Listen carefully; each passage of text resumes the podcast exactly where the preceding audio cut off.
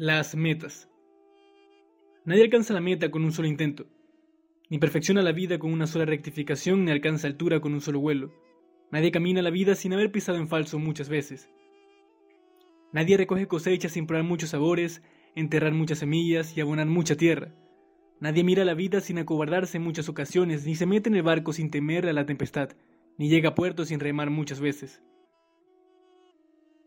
Nadie siente el amor sin probar sus lágrimas, ni recoge rosas sin sentir sus espinas.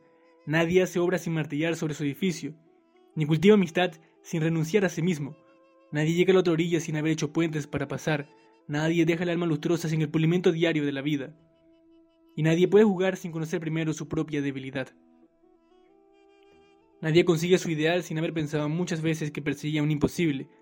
Y nadie consigue la oportunidad hasta que esta pasa por su lado y la deja ir. Nadie encuentra el pozo del placer hasta caminar por la sed del desierto.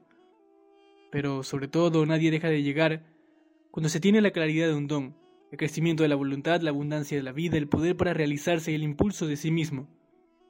Nadie deja de arder con fuego dentro de sí sin antes saber lo que es el calor de la amistad. Y nadie deja de llegar cuando de la verdad se lo propone. Si sacas todo lo que tienes y confías en ti, esfuérzate, porque lo vas a lograr.